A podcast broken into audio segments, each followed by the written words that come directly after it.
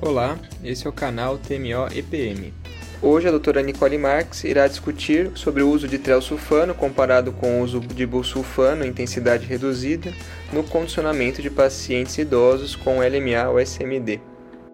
Bom, então eu sou a Nicole, sou R5 do transplante aqui da escola e hoje o meu artigo é um artigo publicado na Hematology em agosto do ano passado que fala sobre o trelsulfano comparado com busulfano RIC é, em transplante halogênico de pacientes mais idosos, tá? É um estudo prospectivo e as análises finais.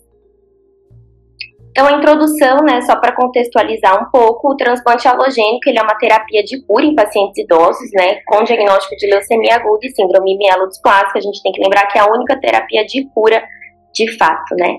Essa população, no geral, tem um prognóstico desfavorável e tem maior risco de complicações pela idade, pelas comorbidades, e isso acaba restringindo um pouco os, o uso do regime, dos regimes mieloablativos para o condicionamento.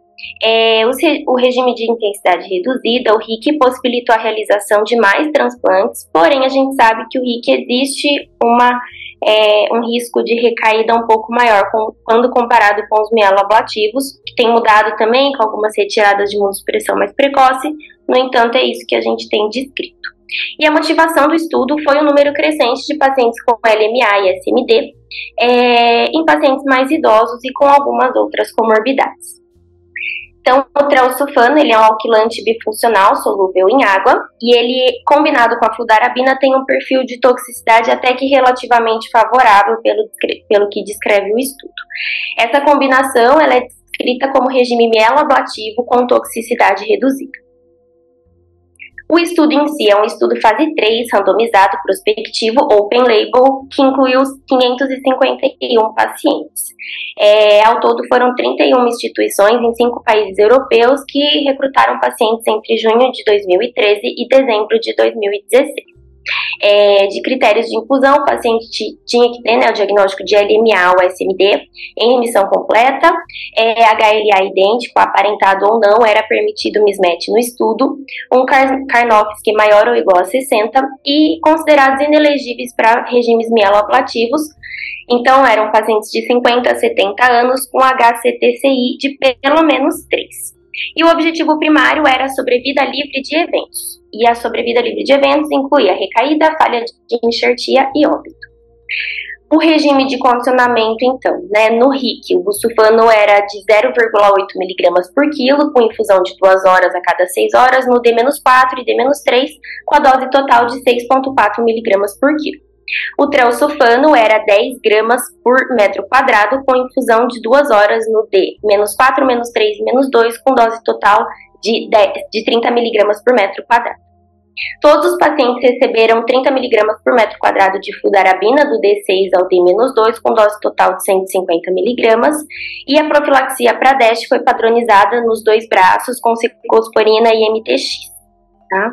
Em pacientes não aparentados foi administrado o ATG também no condicionamento. Aqui tá as características da população, né? Então era foi bem equilibrado, a maioria dos pacientes tinham entre 50 e 60 anos, né? É, o HCTCI de todo mundo acima de 3. E o que chamou atenção aqui foi que mais pacientes com LMA fizeram parte do braço do trelsulfano, enquanto que mais pacientes com SMD a maioria fez no braço do busulfano. E aqui com relação aos resultados, né? Então, é, a sobrevida livre de eventos, que era o, o desfecho primário que a gente queria analisar, é, a gente vê que com 36 meses, a maioria dos pacientes no braço do trelsulfano teve uma resposta melhor, sustentou uma resposta é, um pouco maior quando comparado ao braço do busulfano, né? Então, aqui a gente tem é, o gráfico, né, curva, curva de Kaplan-Meier, mostrando essa diferença com relevância estatística. E o que chama atenção é que parece que o trelsulfano teve um ganho em pacientes não aparentados, em, desculpa, doadores não aparentados. Aqui, com relação ao over, overall survivor, é, também quando a gente fala de 36 meses, né, que era a proposta do estudo, parece que os pacientes no braço do trelsulfano também tiveram ganho de sobrevida livre de evento, né, e de progressão e sobrevida global, ali com 36 meses, e também chama atenção para doadores não aparentados. Aqui com relação à progressão, né, e causa, não, causa de morte não relacionada ao transplante, foi semelhante entre os dois grupos, não teve uma relevância estatística, então isso não mudou é, muito entre o grupo do busulfano e o trelsulfano. Aqui, com relação à recuperação neutrofílica, foi muito semelhante entre os grupos. É, eles colocaram o corte aí de D mais 28, né, pós-transplante, para avaliar esses parâmetros. É, a única coisa foi a duração da neutropenia, que parece que foi um pouco maior no, no trelsulfano, mas assim, pouco com relação poucos dias com relação ao busulfano, tá? E a gente vê também que o trelsulfano possibilitou é, menos falha de enxertia quando comparado ao busulfano, foi um paciente no grupo do trelsulfano, é, comparado com nove no grupo do busulfano. Então, sobre a discussão, né, é, ele mostrou o estudo a segurança e a não inferioridade da droga, perfil de toxicidade foi semelhante entre os dois grupos, teve menor falha de enxertia primário quando comparado com RIC busulfano. Quimerismo completo no D28 também foi algo que chamou atenção, né? Os, a maioria dos pacientes tinham quimera é, acima de 95% no D mais 18 e sustentaram até um pouco mais no grupo do trelsulfano. Ele parece ter um ganho em pacientes com doadores não aparentados, e será que seria uma quebra de paradigma de regime mieloablativo para pacientes idosos com indicação desse tipo de condicionamento? E algumas considerações no estudo, a avaliação de DRM não foi muito bem determinada, nem definida pelo estudo e nem pelos centros, teve gra grande diferença nos centros. Era um estudo open label, então não era duplo cego, isso a gente sabe que pode ser que exista algum viés aí. Com relação ao trelsulfano, existem muitos estudos retrospectivos, então eu acho que precisa ter um pouco mais de estudo prospectivo, é, randomizado, duplo cego, para a gente conseguir definir um pouquinho melhor os reais efeitos dele. O custo, com relação ao busulfano, o trelsulfano tem um custo bem mais elevado, é, e eu acredito que são necessários ainda um pouco mais de estudos para mudar a prática clínica. Discussão. Bom, é, para mim, é, é, em relação ao estudo, acho que foi um estudo é, bem realizado, né, um estudo multicêntrico, fase 3, randomizado, é, que tinha como objetivo primário, inicialmente, era demonstrar não inferioridade, acabou, pelo próprio estudo, mostrando uma aparente melhora em relação ao busulfan, né, do ponto de vista de desfecho primário, e desfecho secundário, quando ele avalia o overall survival do paciente. É, então, para mim, um estudo que ele atingiu, tanto o, o que propôs, que era a não inferioridade, quanto também foi positivo em relação a esses desfechos também que ele trouxe. Do ponto de vista prático, eu acho que a única coisa que foi que teve uma pior assim foi como a Nicole falou em relação ao à enxertia netrofílica, porém com mais tempo né, né, né é, aplasia do paciente, porém isso não teve piora do ponto de vista de efeito adverso aparente pelo, pelo estudo. Então, para mim é um estudo que realmente mostrou uma superioridade em relação ao Teosufan. Na prática, não sei se mudaria, porque não tenho muito manejo com nenhuma das duas, mas eu acho que um paciente mais idoso e com um HCT score de comorbidade maior que 3, como ele traz, seria uma, uma opção muito boa. Esse tipo de paciente, pensando que você faria mais um, um regime mais MAC em detrimento do regime mais RIC, né? Como ele falou, né, o PFS, que foi o endpoint primário, você fazer um regime mais mieloablativo, você pode melhorar a taxa de, de recaída e que é o que é a preocupação do, do regime de intensidade reduzida, mesmo que, que tire a imunossupressão mais precoce, né? Você começa a melhorar o efeito GVL quando você tira a imunossupressão mais precoce, com um regime mieloablativo, não tem mais esse, não teria mais essa preocupação. Entendi, Thaís. Você acha que o Breno falou que ele acha que não mudaria práticas, né? Então ele não está muito convencido apesar dos resultados. E você, Thaís, pelo seu não é, ficou meio é em cima do muro. Falou. Eu é. fiquei em cima do muro porque na verdade eu nunca tinha nem é, ouvido falar ouvido sobre falar. essa droga. Então, como a Nicole falou, é, mesmo que tenha sido um estudo bem desenhado e tudo mais, eu acredito que ainda não dê para mudar a prática clínica atual, é, mas que se tiverem mais estudo, né, mais estudos por aí, talvez para o futuro, mas por enquanto minha prática clínica não, porque na verdade para mim seria uma droga nova. Então, apesar de não ser, né, na minha prática clínica não, não conseguiria mudar ainda não. Uma pergunta para Thaís, assim, mesmo com ganho de sobrevida global, você acha que é um remédio que não é. traz seu, você precisa de mais estudos ainda para poder trazer o Bustase? É a mesma, é a mesma dúvida do, do artigo do artigo anterior que mudou a, a sobrevida global lá do sorafenib, mas que também fiquei na dúvida de, da prática clínica, porque eu acho que não é só a sobrevida global que a gente tem que avaliar. Então, talvez sim, não, não a, a resposta é que não, não mudaria a prática clínica mesmo com esse ganho de sobrevida global como endpoint secundário aí. É, quando eu fui para quando eu viajei, eu perguntei para Mari Roban por que, que eles não usavam o sulfano, se eles tinham se tinha tido ganho de sobrevida, menor toxicidade associada ao busulfano, é, nos, nos, condicionamentos, porque lá eles só usam o treosulfano no condicionamento para é, mielofibrose, eles fazem flutrel, né? E ela diz que o problema é real para eles mudarem a prática clínica naquele contexto era o custo que tinha tido ganho de sobrevida, mas que é, ela, eles não conseguiam usar em todos os condicionamentos pelo custo, mas que seria, assim, se tivesse disponibilidade para todos os pacientes, trocariam mesmo por conta do perfil de toxicidade. Qual é a diferença de custo do, do trazofano com o busulfano? Eu não tenho esse, esse número aí, não sei se a, a Ana tem aí.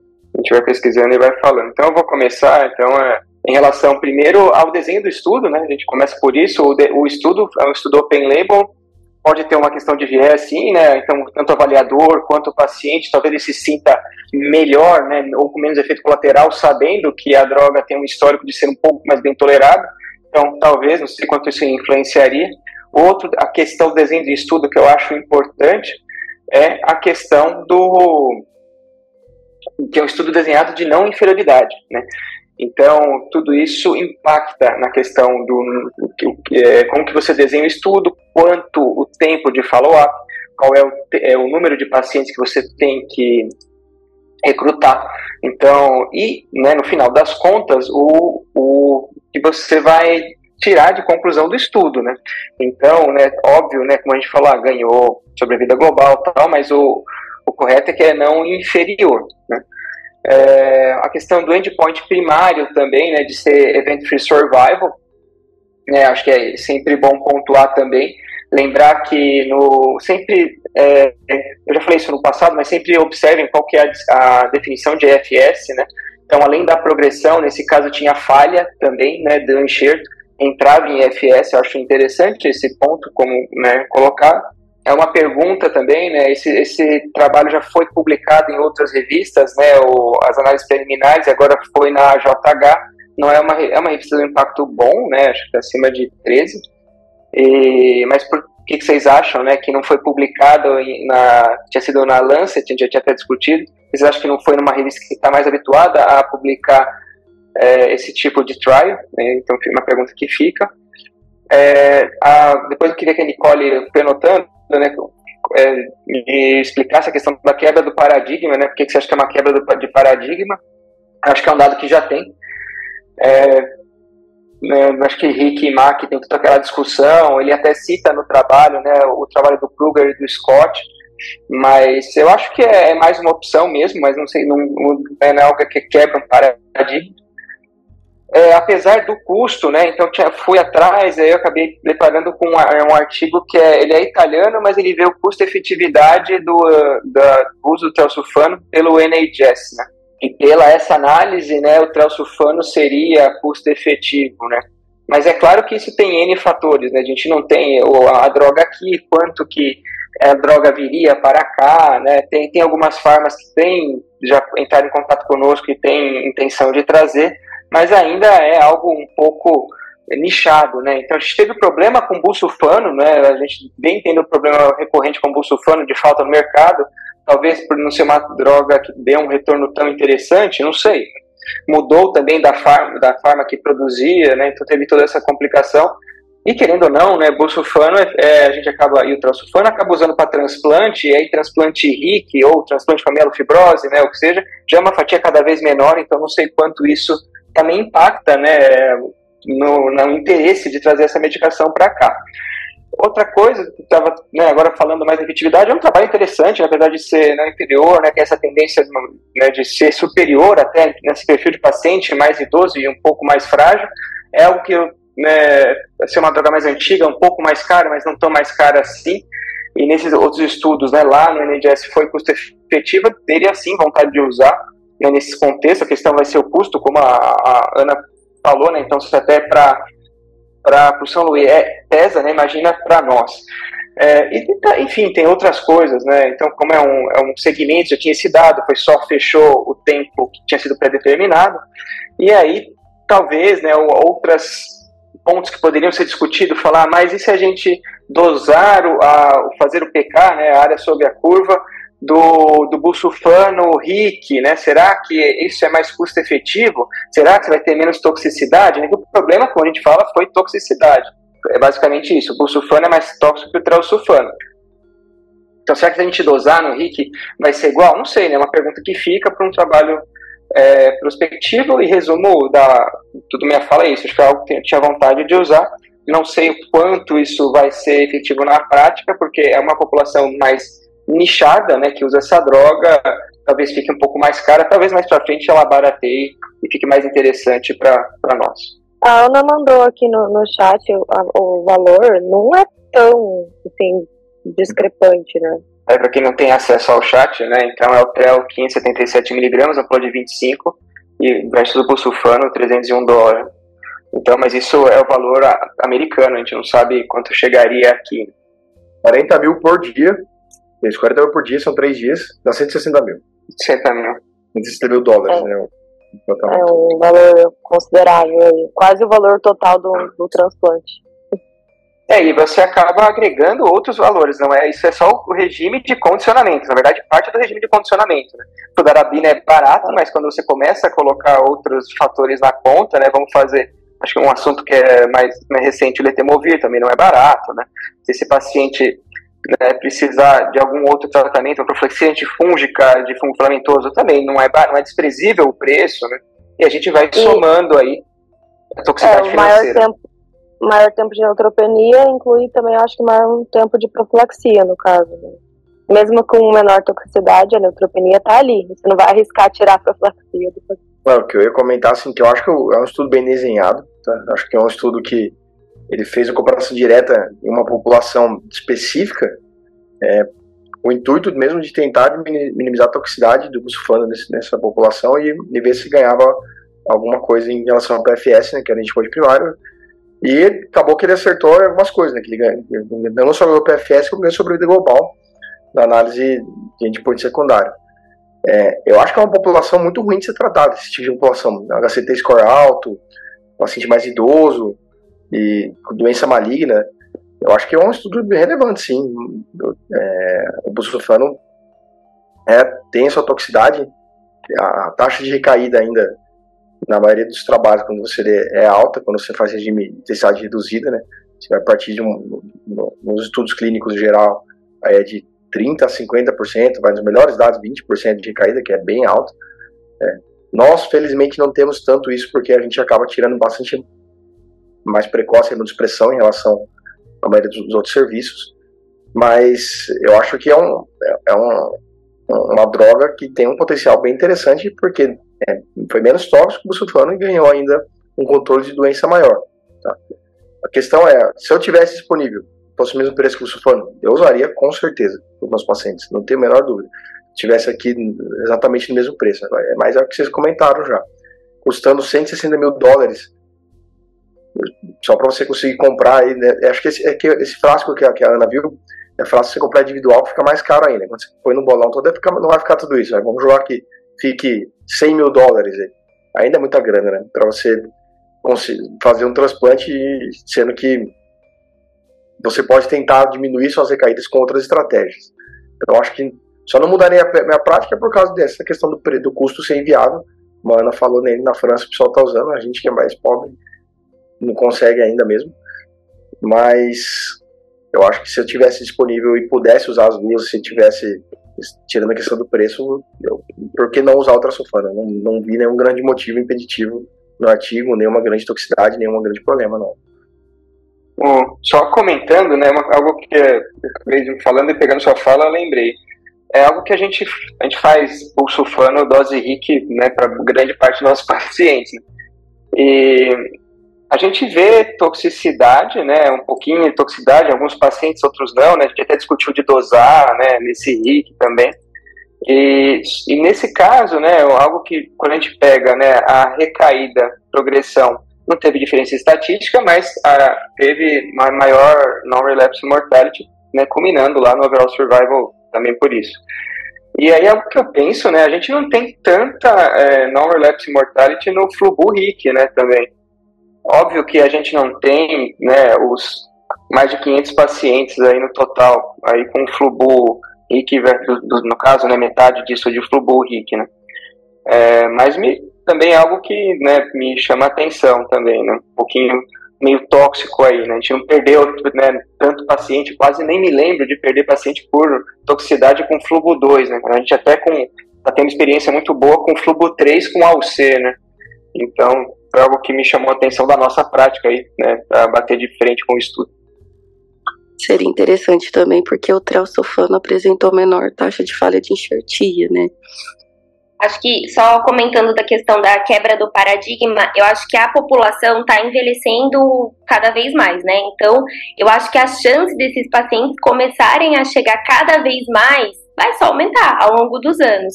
Então, assim, quando fala de um paciente de, 70, de sei lá, 60 anos, vai, 62 anos, automaticamente na nossa cabeça já vem RIC, certo? Só que esse paciente, se ele recair, é muito mais difícil de eu tratar, a mortalidade vai sair muito mais. Então, às vezes é melhor eu resolver esse transplante com o mielablativo, né? Assim, falando no aspecto bem geral mesmo.